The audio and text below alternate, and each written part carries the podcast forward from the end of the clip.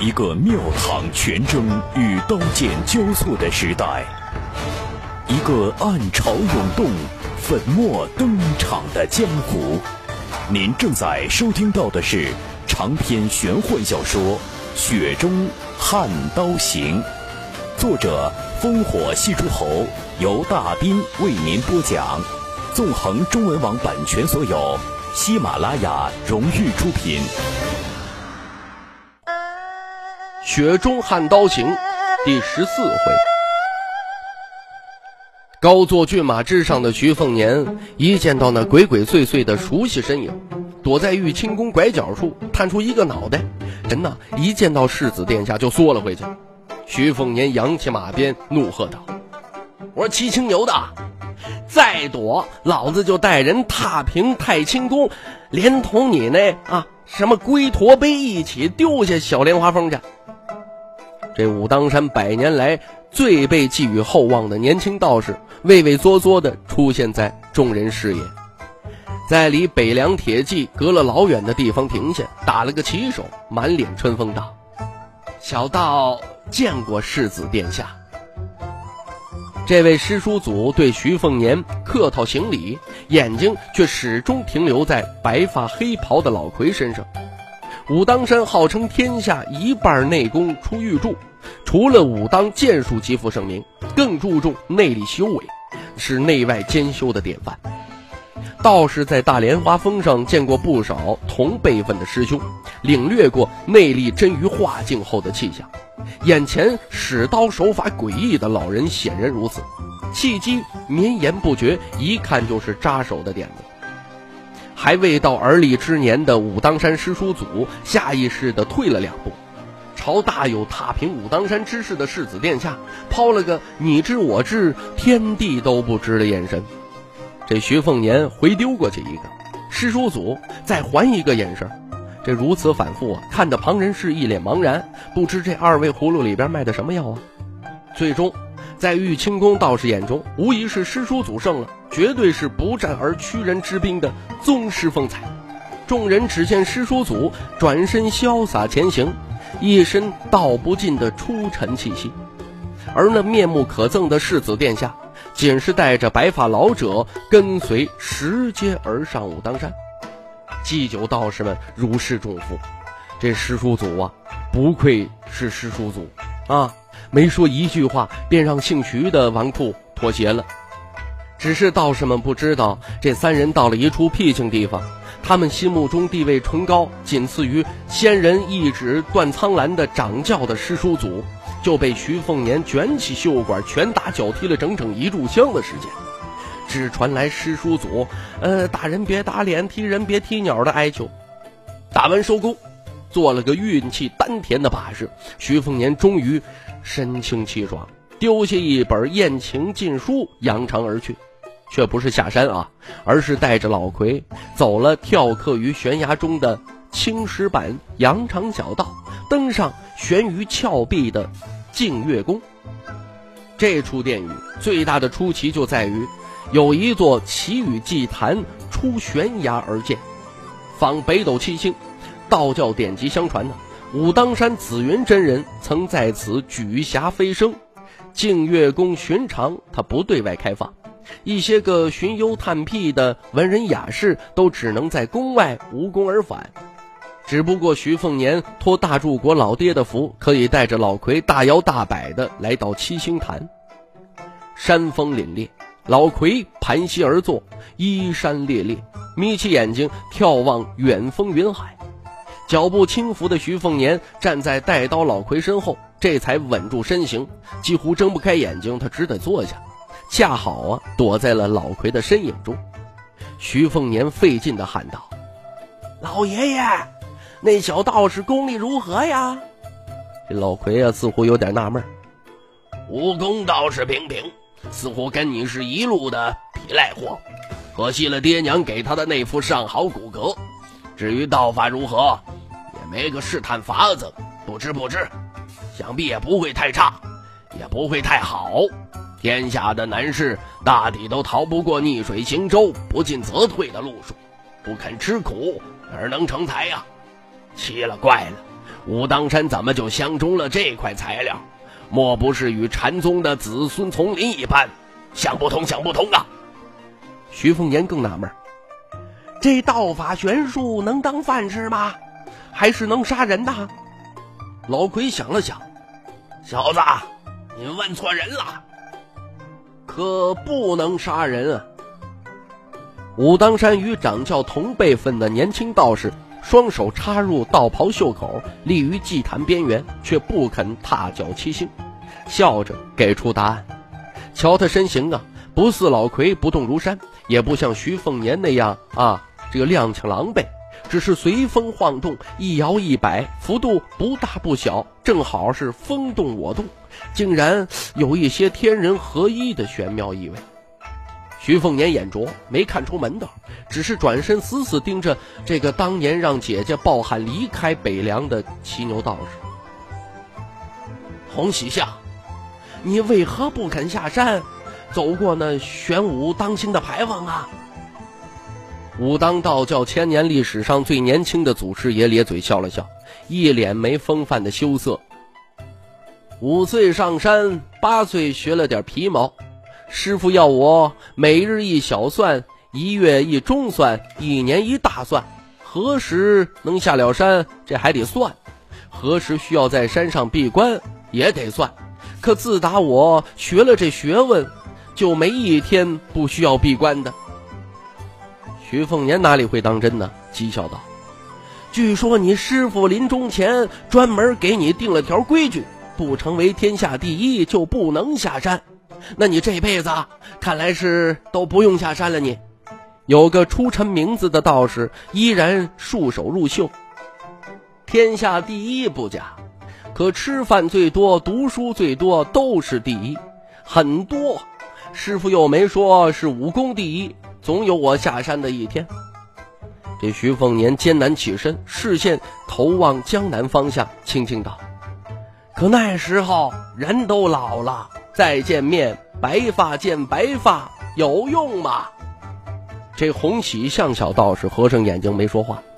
徐凤年长呼出一口气，冷哼一声，走出祭坛，与道士并肩而过的时候，微微驻足，问道：“你觉得我姐如何？”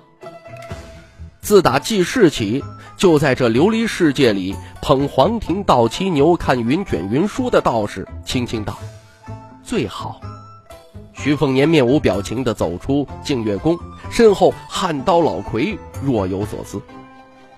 洪喜相等世子殿下走远了，然后姿势不雅地蹲着，双手托着腮帮，愣愣出神，喃喃自语：“红豆生南国，春来发枝冬凋敝，相思不如不相思。”道士头顶。十数只充满灵气的红顶仙鹤盘旋鸣叫，将他衬托的宛如天上仙人。他突然捂住肚子，愁眉苦脸道：“又饿了。”下山时啊，老奎突然啧啧说道：“有点意思啊，那小牛鼻子倒是有些道行。”徐凤年兴致不高，敷衍问道：“怎么说呀？”这老奎不确定。那玩意儿修的是无上天道。徐凤年一听这道啊什么的，这狗屁呀，就都都头疼。说这玄而又玄、空而又空的东西，也有人往上面钻这牛角尖儿，不怕到头来才发现这竹篮打水吗？老奎放声笑道：“我也不喜欢那些摸不着头脑的玩意儿。”徐凤年到了山脚牌坊，不理睬那些祭酒道士的卑躬屈膝，抬头回望了山上一眼，骂道。这只躲着不出壳的乌龟。两百公里于台阶下的小齐见到世子殿下重新上马，动作整齐爽利，没任何多余。北凉铁骑清一色配怒马披仙甲，而且每年都会被大柱国拉往边境实战练兵。加上梁地民风彪悍，许多女儿身上啊都擅长弓马，这是独到的优势。比如徐凤年姐姐徐芷虎，从小啊骑射娴熟，更别提那二姐啊徐渭雄了。马术超群不说，剑术更是一流。腾挪圣猿猴有羚羊大挂角的美誉，十三岁便提剑杀人，至今手中剑割下近百颗头颅，良人好战，自古便然。所以这行家眼中啊，北凉铁骑远比燕腊王胶东王麾下的兵马要远远更有战力，是当之无愧的百战雄师。老奎等徐凤年上马，笑道：“小子，我就不回王府了，没了黄老九，无趣。”徐凤年眨了眨眼睛，劝说道。要不然，先等我行了吉冠礼。若没有老爷爷，凤年早就死于湖底了。大概呀，这还有半年时光，我给老爷爷多备些好吃好喝。这救命大恩，我能报答多少是多少，可好啊？老奎思索片刻，点头，算是答应下来。看得出来呀，这位刀中雄魁对眼前北凉最大的高粱子弟其实并不反感。一路驰骋回了王府。刚进城时，天上又没来由的飘起了鹅毛大雪，这简直是要下疯了。徐凤年冻得直哆嗦啊！才到家门口，望眼欲穿的门房，就识趣的双手递上一袭上品狐裘，小心翼翼的给世子殿下披上，这比伺候亲爹亲娘那都殷勤。徐凤年念叨一句，也不知道老黄衣服带够了没，跟老奎道一声别后，径直啊单独走向于幼威所在的院落。漂亮女子被冷落，成天孤芳自赏，太暴殄天物。哎，这可不好啊！这不符合呀啊！徐凤年养花需浇水的脾性。期间路过江泥称不上院子的啊贫寒住处，看到衣衫单薄的亡国公主半蹲着堆雪人，雪人半人高。他大功告成以后，却不是瞧着雪人有多欢喜，而是一脸愤恨，直愣愣地望着雪人。然后掏出那柄相依为命的神符，一匕首挥去，把那雪人的脑袋给劈掉。看得徐凤年一阵毛骨悚然呢，感情这疯丫头把雪人是当成自己了。徐凤年咳嗽几声后走了过去。这江泥原本神情慌张，可看到是世子殿下之后，如释重负，动作缓慢，收起凶器。徐凤年走近以后，看到他这双手通红啊，长满碍眼的冻疮。像极了这浣衣局里任人欺凌的可怜婢女，徐凤年唉声叹气，蹲下去重新垒了个脑袋，落入江泥眼中，自然是惺惺作态，面目可憎。徐凤年拍手起身后，温柔问道：“可要给你添置些暖和衣物？”江泥冷脸冷声道：“嫌脏。”徐凤年哈哈笑道：“我就随口一说。”反正好人我当了，你领情可否？可不关我的事。我就喜欢这样，总让我占便宜，跟你做买卖最赚了。离开前呢，这徐凤年刺了这小婢女一句：“你身上穿的再寒碜，可不还是我的东西？有本事你脱了，那才是女侠呢。”江泥假装是听而不闻，与无赖皮厚的徐凤年斗嘴，他总是输多胜少。仔细想想。甚至可能没一次是占了上风。心情舒畅的徐凤年见到于有薇之后，心情就更好了。娘亲说过呀，这漂亮的女孩，不管菩萨心性还是蛇蝎心肠，那都要心疼些。将近二十年人生，徐凤年就没做过辣手摧花的勾当，反而直接和间接的救下了十几二十条卑微如尘土的丫鬟性命。